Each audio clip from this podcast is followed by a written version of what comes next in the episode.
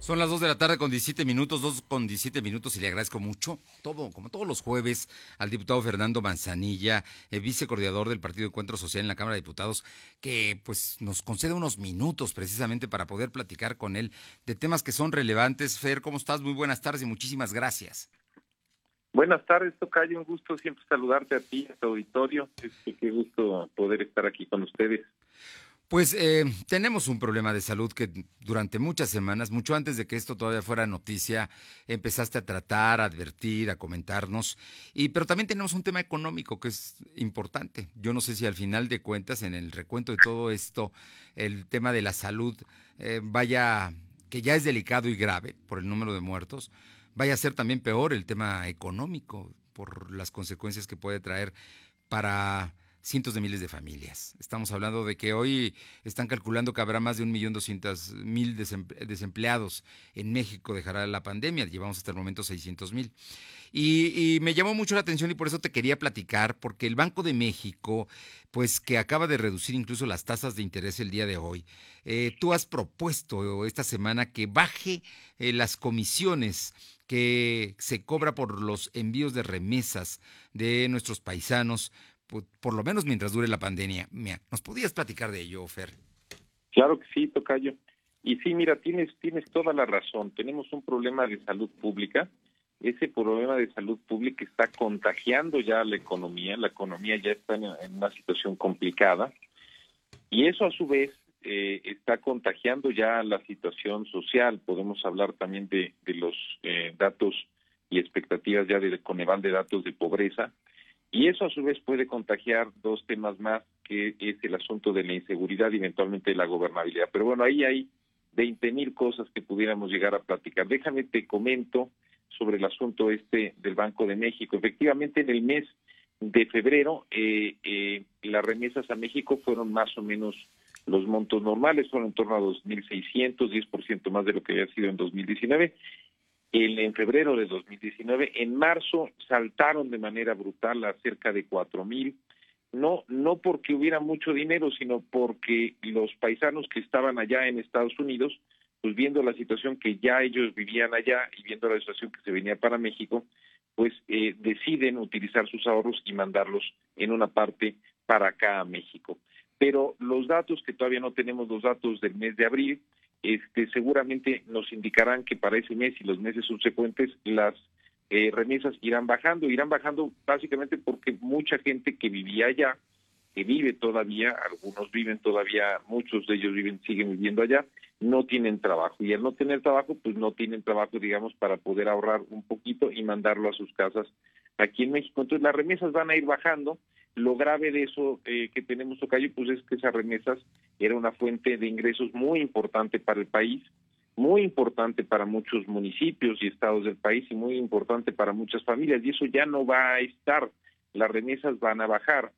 Y bueno, uno de los temas que se ha discutido a lo largo de muchos años son las altas comisiones que tienen las remesas. Las remesas promedio, según la Profeco, son de 300 dólares pero la comisión promedio es de 22 dólares, es decir, más o menos 7.5% de todo lo que se envía se va a comisiones de los bancos. Entonces, nosotros lo que estamos planteando, se lo estamos planteando en un punto de acuerdo al Banco de México. ¿Por qué al Banco de México? Porque al Banco de México es a quien le corresponde regular las comisiones que establecen las entidades financieras para sus clientes o sus usuarios, que puedan justamente en este transcurso, no de manera permanente, pero al menos en este transcurso, en lo que dure la pandemia, pues ya de por sí los, los paisanos van a tener, digamos, una baja importante en sus ingresos, van a mandar mucho menos dinero de allá para acá, llegará mucho menos dinero aquí, y pues si a ese dinero al poco que llega le quitan todavía sus comisiones altas, pues entonces el, el, asunto es, es, es digamos, todavía eh, pues mucho más delicado, mucho más complejo. Entonces estamos solicitando que las comisiones bajen han, esto ha sucedido ya en otros momentos. En el en el eh, sismo que hubo en el año mil, eh, vamos, 2017, Banorte, por ejemplo, exacto, este bajó en los meses de septiembre y octubre, este, eh, bueno, no solo bajó, sino en ese momento dejó de cobrar comisiones. Entonces,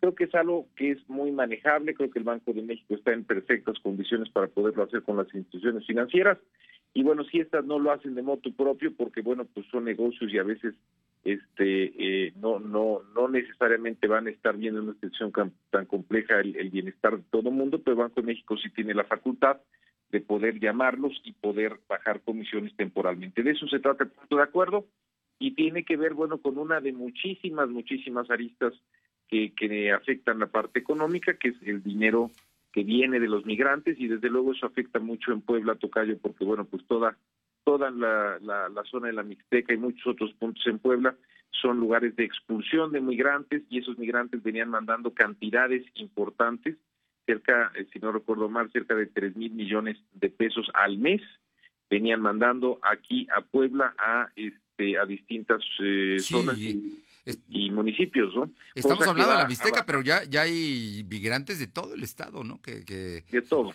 Así es que la principal zona expulsora de migrantes es la ciudad de Puebla, el municipio de Puebla, ¿no? Pero bueno, hay muchos pueblos y pueblos completos que viven de la remesa. Y bueno, pues esta situación este, eh, les va a afectar, vamos a tratar de que les afecte lo menos posible. Ya lo creo. No, Fernando, lo que pasa es que además cuando me hablas de, de 300 dólares que puede estar enviando un paisano a su familia, estás hablando de que son eh, como mm, un dos salarios mínimos, ¿no? Es, y con eso vive la gente, por supuesto. Pues es que ya ahora con, con el tipo de cambio más alto, Tocayo, pues ya estamos hablando, ¿no? De que 300 dólares pues ya son cerca de 7 mil pesos, ¿no? Un poquito menos de 7 mil pesos. Ese es el, esa es la transferencia promedio. Claro, hay unas más altas, hay unas más bajas, pero la transferencia promedio es eso. Lo que es inaudito es que de una sola transferencia, ¿no? Sí. Este, se lleven el 7.5% los intermediarios financieros. Es una cosa bárbara, ¿no? Así es. Y, mira, que para ellos puede ser poco dinero, pero para una familia puede ser un día de, sustento, ¿no? Yo creo que tienes toda la razón y esperemos que, que, fructifique este punto de acuerdo que estás generando. Y ahora que estamos hablando de la economía, tú eres economista, eh, Tocayo Fernando Manzanilla, eh, vicecoordinador de los diputados de Encuentro Social en la Cámara Federal. Eh, yo, yo, te preguntaría, ahora que el gobierno federal ha propuesto el, la, nueva la, nueva normalidad para arrancarla ya formalmente en junio, el 1 de junio, aunque hay un plazo que empieza el próximo lunes para empezar a preparar la planta productiva. En muchos estados han dicho que ya están listos para empezar a producir, porque además así se lo demandan sus eh, eh, clientes en, en, los Estados Unidos especialmente. Eh, ¿Cómo debemos tomar el, el asunto de la nueva normalidad? Es un asunto muy complejo porque no puede ser general en todo el país y en todos los estados.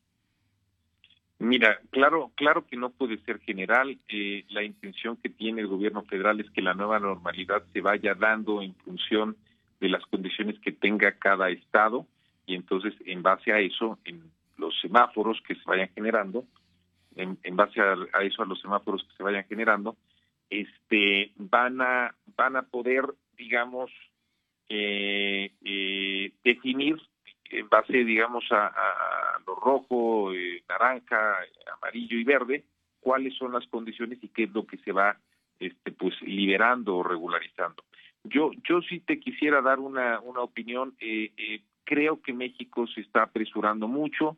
Creo que tiene que ver a veces por, eh, quizá en una parte, por las propias presiones que está habiendo por parte del gobierno americano. El presidente Trump, desde luego, está en la lógica de acelerar todo esto pero estamos viendo ya en muchos lados, eh, incluso ahora en España que acaba de volver eh, a una, eh, digamos, comienza, digamos, a volver a una cierta normalidad, que los contagios otra vez empiezan a incrementar. Entonces, yo creo que hay que ir con pies de plomo, yo creo que hay que empezar de forma muy lenta, hay que ir revisando muy claramente cuáles son no solo los contagios, sino el nivel de mortandad que se va dando y sobre eso, pues ir tomando decisiones. Este, es, esa sería mi reflexión. Yo estoy convencido de que el mes de, de, junio va a ser un mes muy complejo y, y, pues yo yo entiendo que hay una presión, todos tenemos presión de regresar a nuestras actividades normales, las actividades productivas pues son muy importantes, los negocios tienen que funcionar, tienen que avanzar, pero el riesgo que tenemos si nos empezamos a mover demasiado rápido, y ya lo dijo Fauci, el, el, el digamos, este, sí. Eh, en Estados Unidos, el riesgo es que después tengamos una situación que sea incontrolable.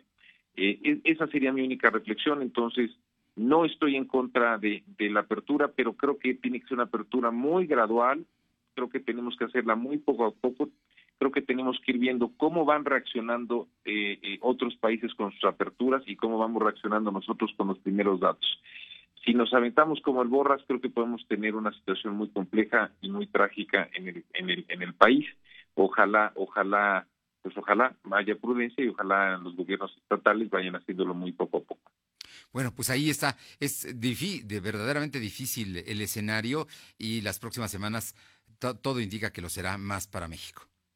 Así es, así es, Tocayo. Habrá que estar muy pendientes y cuidarse. Eh, también yo creo que la gente entienda que el, el hecho de que digan que vamos a regresar a una nueva normalidad no implica que esto ya se acabó, al revés, es, solamente lo que yo digo, es como una prueba donde vamos a estar viendo a ver qué es lo que sucede.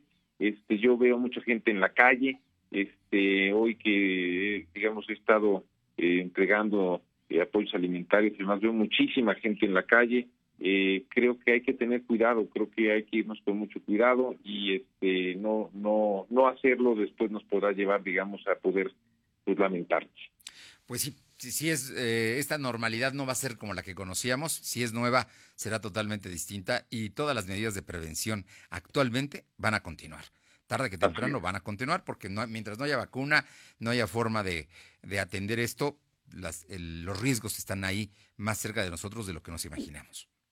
Tal cual, y tú lo acabas de decir, son dos años en los casos, en el caso, digamos, optimista, este, mm, que se calcula para que haya una cura o una vacuna disponible de manera masiva. Entonces, este, tengamos cuidado, hagámoslo con mucho tiempo, con mucha prudencia.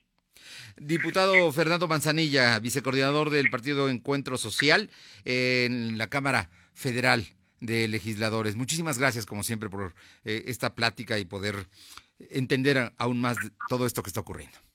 Gracias a ti, Tocayo. Te mando un abrazo. Un abrazo. Muy buenas tardes. Son las 2.30.